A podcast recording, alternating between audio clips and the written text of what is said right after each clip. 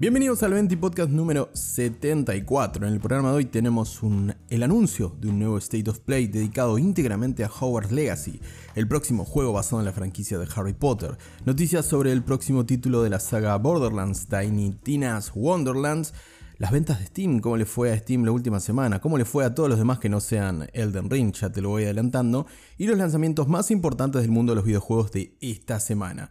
Quédate conmigo Haceme compañía en este ratito en tu ración de noticias de los videojuegos en la media justa. Esto es 20 Podcast. En la primera noticia de hoy tenemos la novedad sobre el próximo State of Play.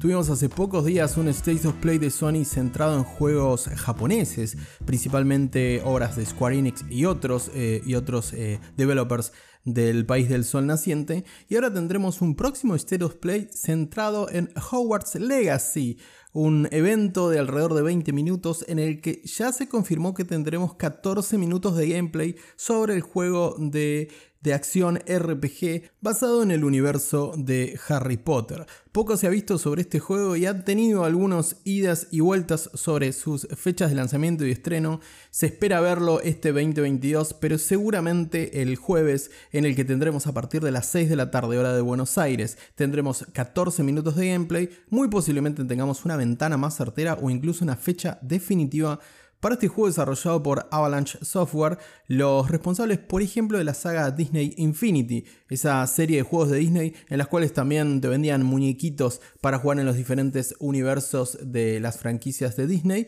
Así que vamos a ver qué tal sale este Hogwarts Legacy. Los últimos trailers no fueron muy buenos realmente, iban a como a 11 FPS, pero bueno, veamos a ver qué pudo, qué pudo hacer Avalanche Software en este último tiempo y si cumple con la fecha para que pongamos las manos encima de Hogwarts Legacy y entremos una vez más en el mundo de Harry Potter. Una particularidad de este State of Play, además que se celebrará el próximo jueves a las 6 de la tarde hora de Buenos Aires, es que es el primero, si no uno de los primeros, en los cuales un evento de Sony se dedica íntegramente a un juego que no es de un estudio de, Sony. Avalanche Software eh, publicará este título bajo la firma de Warner Bros. Por ejemplo, los mismos que, los mismos que han publicado los juegos de, de Batman, entre otros. Así que veremos si hay novedades. Es posible que Sony compre Warner Bros. Interactive Entertainment. Esa es la división de videojuegos de, de Warner. Eh, veremos si se anuncia algo en este State of Play. Como te decía, 14 minutos de gameplay de Hogwarts Legacy para sacarnos las dudas, para ver qué tan atrayente y qué tanto promete este título y para saber si realmente se estrena este año o tenemos que seguir esperando para zambullirnos en este universo mágico. Como siempre, si no puedes ver el evento en vivo, lo vamos a estar comentando en el próximo 20 podcast del jueves, si no el viernes, en el cual vamos a estar contando, o voy a estar contando todos los detalles del evento que nos dejó este State of Play dedicado a Hogwarts Legacy. Dije Hogwarts Legacy como 14 veces, ¿no? Bueno, estoy con un poco de hype del juego, déjame confesarte.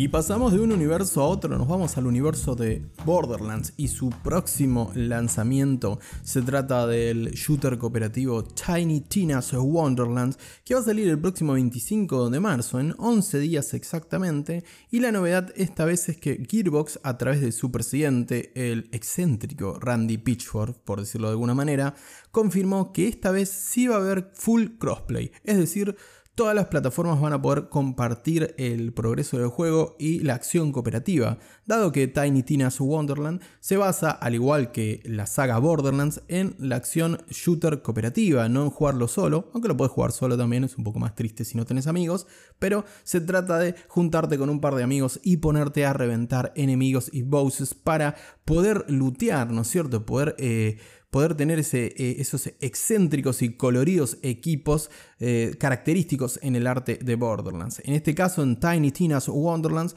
vamos a tener un, un, estilo más medieval, si se quiere, más fantástico medieval, pero con el apartado gráfico medio comiquero, si se quiere, de, la saga eh, Borderlands. El próximo 25 de marzo vamos a poder eh, ponerle las manos encima a Tiny Tina's Wonderland y lo vamos a poder hacer sin importar la plataforma en la que esté tu, tu amigo. Veremos cómo funciona el tema con respecto a Epic y la llegada posterior a Steam, si ese crossplay también se mantiene, pero por el momento, a diferencia de lo que pasó con los anteriores juegos de Gearbox, con los anteriores Borderlands y más concretamente con Borderlands 3, que fue muy esperado que se habilite el, full crossplay entre las diferentes plataformas, bueno, PlayStation 4 y PlayStation 5 quedaron exentas cuando se habilitó el crossplay un año después del lanzamiento de Borderlands. Algo que en una generación en la cual podemos jugar todos juntos Fortnite entre celulares, PC, Nintendo Switch, PlayStation, no tiene mucho sentido, pero bueno, PlayStation ha sido muy reticente, pero parece que en Tiny Tinas este no es el caso, tal como lo aclaró, como te decía, el propio, el propio presidente de Gearbox Entertainment, los responsables de este Tiny Tinas, Randy Pitchford, perdón, así se dice, en el que agradeció en un comunicado en Twitter hace pocas horas el increíble trabajo de los ingenieros en Gearbox Software y también le agradeció a la, la compañía publicadora 2K Games y a Sony, por supuesto. Parece que se pusieron de acuerdo todos en este caso y a partir del 25 de marzo todos vamos a poder disfrutar Tiny Tina's Wonderland sin ningún tipo de limitación si tu amigo tiene una Xbox, una PlayStation o una PC Master Race o una Potato PC más o menos, porque este juego va a ser un poquito demandante, tampoco vas a poder jugar con una notebook con un i3, pero habría que chequear. Más cerca del 25 de marzo vamos a chequear a ver cuáles son los requisitos de este Tiny Tinas. Así nos ponemos a jugar con amigos de cualquier plataforma. Porque la noticia es esa, que Tiny Tinas Wonderlands, por vigésimo quinta vez te lo digo, va a tener full crossplay de todas las plataformas a partir del próximo 25 de marzo.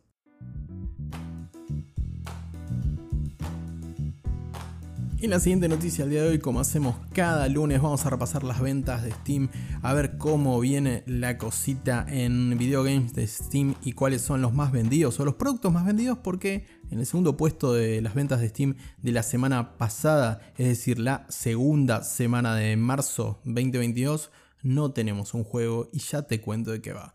Bueno, en primer lugar, si lo adivinaste, por tercera semana consecutiva, Elden Ring es el juego, el software más vendido en la plataforma de PC por antonomasia Elden Ring, bombazo, Gotti, obra maestra de Miyazaki, y no te voy a hablar mucho de él, solo que por tercera semana consecutiva está ahí al tope, tope, tope de la lista. En el primer puesto Elden Ring, segundo puesto la Steam Deck, uh, parece que se liberaron, se liberó stock de Steam Deck y se liberaron reservas y Steam lo publica ahí, orgulloso Gabe Newell y compañía de que parece que su máquina, su híbrida, su portátil, su maquinota parece que anda bastante bien, excepto por la autonomía de la batería, pero bueno, eso suele pasar en los, en los portátiles. Parece que anduvo bastante bien y ahí Newell y compañía lo ponen orgullosos en segundo puesto en la segunda semana de ventas de marzo. Tercer puesto, repite Elden Ring con su Special Deluxe Edition. La más cara sale como 9 lucas en Argentina.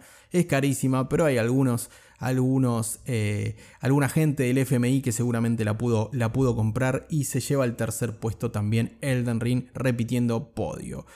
Cuarto lugar para Core Keeper, un simulador eh, agrícola cooperativo en línea que también tiene mazmorras eh, de, que se generan procedimentalmente. Iba a decir se generan proceduralmente y ya alguno me iba a dar un eh, coscorrón, los conozco, sé quién está del otro lado escuchando, así que lo correcto es mazmorras que se generan procedimentalmente en un juego bien de vicio, bien de farmeo y exploración. Muy bien recibido de la última semana llamado Core Keeper apuntalo. Además es en pixel art, así que yo estoy re adentro.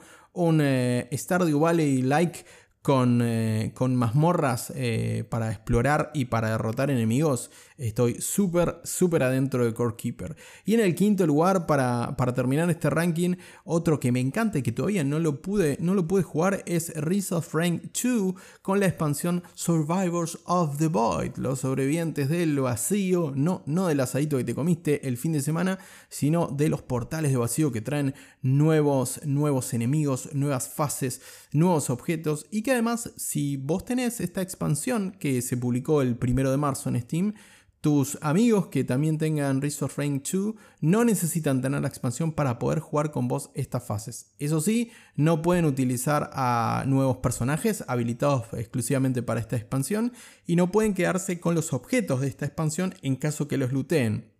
Así que es una forma un poco, un poco perversa de Rise of Rain 2 pero, pero válida al fin de mostrarte un poquitito, dejarte jugar con tus amigos, de no dividir a la comunidad, pero si querés los objetos y si querés los nuevos personajes vas a tener que pasar por caja. No está muy caro el Rise of Rain 2 eh, Survivors of the Void.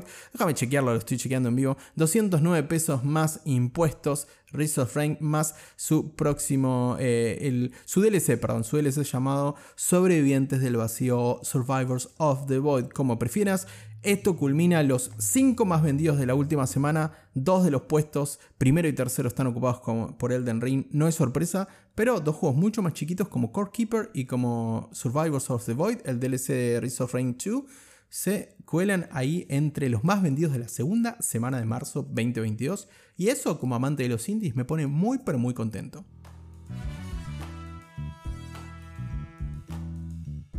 Y para cerrar el 20 podcast de hoy, sí teníamos la lista de ventas de Steam, también que llega los lunes los lanzamientos más importantes de la semana para hacer un repasito rápido por aquellos juegos que deberías tener en cuenta o deberías tener en tu wishlist rápidamente. El primero es Phantom Breaker Omnia que sale el 15 de marzo, mañana martes 15 de marzo en PlayStation 4, Xbox One, Switch y PC.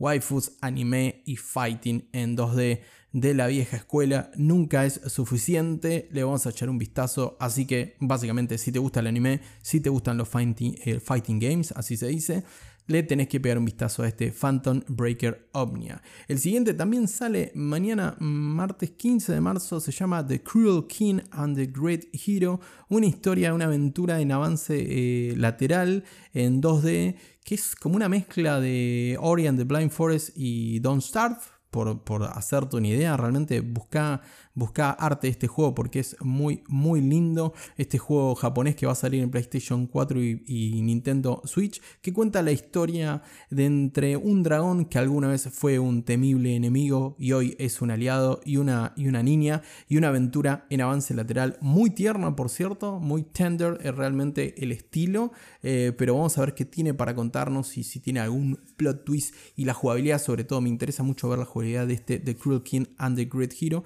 que como te digo, se ve casi como dibujado a mano en una aventura de avance lateral, como te decía. Luego el 16 de marzo llega, el miércoles 16 de marzo llega uno de los títulos indies que más esperaba hace mucho tiempo. Llega Tunic, este Zelda-like del que estuvimos hablando, que también tiene algunos componentes medios Soul-like en su combate, porque es bastante jodido, bastante más jodido de, de, lo que parece, porque es un juego de vista, de vista isométrica, de un zorrito que se ve muy tierno, muy colorido pero que te parten la mandarina en gajos apenas bajas la guardia. Tunic va a salir en Xbox Series X, S, Xbox One y PC y está incluido desde el día 1, desde el miércoles 16 de marzo en eh, Game Pass de consola y creo también de PC si no me equivoco, así que te invito a chequearlo si te gustan estos juegos de aventura, de mazmorra, de exploración y que tiene un poquito de combate también al mejor estilo de los celdas de 8 bits y 16 bits, realmente te lo recomiendo porque es un juego que a mí me encanta, tanto como el siguiente que seguramente voy a estar eh, probando. Un juego de acción eh, de avance lateral también, el llamado Side Scroller en 2D, 3D. Tiene una mezcla. Tiene una mezcla por momentos es 2D, por momentos es 3D. Una estética cyberpunk, pero esperemos que este salga bien. Se llama Anno Mutationen o Anno Mutationem, como me gusta decirle a mí. Que va a salir el jueves 17 de marzo en PlayStation 4 y PC. Como te digo, un futuro cyberpunk, un mundo distópico, mucho neón y mucha acción en 2D y 3D por momentos. Es un juego principalmente de acción de avance, de avance lateral, así que si te gustan eh, los juegos con mucha acción, con mucho combate y en 2D, creo que Anno Mutation tiene que ser un título que tengas en tu lista. Recordad, este último sale en PlayStation 4 y PC. Y también el que sale el 17, el jueves 17 es Shredders, que sale en Xbox Series X, S y PC. Raro, no, no veo acá que esté listado para Xbox One. Un título que también, si no recuerdo mal, está incluido en los, los juegos del Game Pass. Un título indie pero que apunta a los deportes de, nieve y a los deportes extremos de nieve. Nunca son suficientes realmente los juegos de deporte en el videojuego actual, parece que no están pasando por su mejor momento, por eso siempre eh, se celebra, o al menos a mí me pone contento, que se sigan haciendo juegos sobre skate, sobre snowboard, eh, sobre, sobre ski y deportes quizás que no sean tan tradicionales o que no practiquemos tantos por estas, por estas latitudes. Y por último, para cerrar esta semana, el título posiblemente más importante de esta semana por eh, la franquicia a la cual pertenece. Hablo de Stranger of Paradise Final Fantasy Origin, ahí ya te dije la franquicia, el spin-off de Final Fantasy hecho por eh, Koei Tecmo, más concretamente por el estudio de desarrollo Team Ninja, responsables de Ninja Gaiden en el pasado y de los excelentes Nioh 1 y Nioh 2 que parece que bebe mucho de la fórmula de Nio en su combate y que salió mucho mejor por lo que dice la crítica. Creo que está en un 80 y pico en Metacritic, si no leí mal, en las primeras reviews que ya salieron hoy 14 de marzo. Así que parece que Stranger of Paradise salió bastante bien, por lo menos en su parte mecánica. Veremos un poco la historia que nos trae a partir del próximo viernes 18 de marzo este spin-off de Final Fantasy, Stranger of Paradise, Final Fantasy Origin. Sale en PlayStation 5, Xbox Series X, S, PlayStation 4, Xbox One y PC. Este sí no sale en el Game Pass o por lo menos por ahora no hay novedades de que salga en el Game Pass.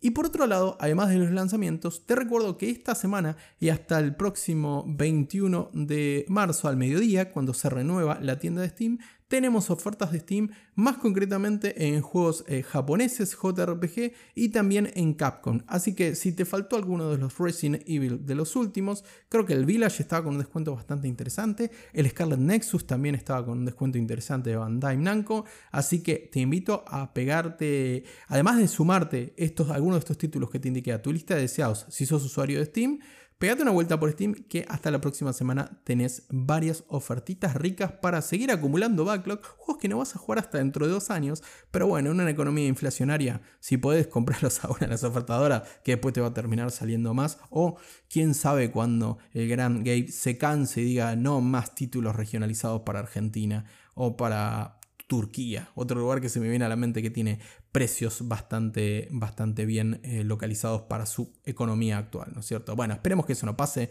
toco madera porque eso no pase, no creo que pase en, en lo inmediato, pero en Argentina nunca se sabe, así que si tenés algún título de Capcom o algún JRPG que quieras, que quieras probar o alguno que tengas en tu lista de deseados que estés, que estés buscando, creo que es la oportunidad. Lo malo es que es del 14 al 21, justo nos agarra a mitad de mes, que no hay un mango para nada. Hubiera sido peor a fin de mes, ¿no es cierto? Pero eh, si estas ofertas cuando caen a principio de mes, ahí reventamos. No me mientas, decime la verdad. Decime, decile la verdad a, papá Mime. Puedes, puedes confesarle. Cuando te tocan a principio de mes, del, del 1 al 10, reventás la tarjeta y después pagas el mínimo. Pero bueno, no lo hagas, no lo hagas, no seas víctima del FOMO y no seas víctima de que después el banco te reviente el toto.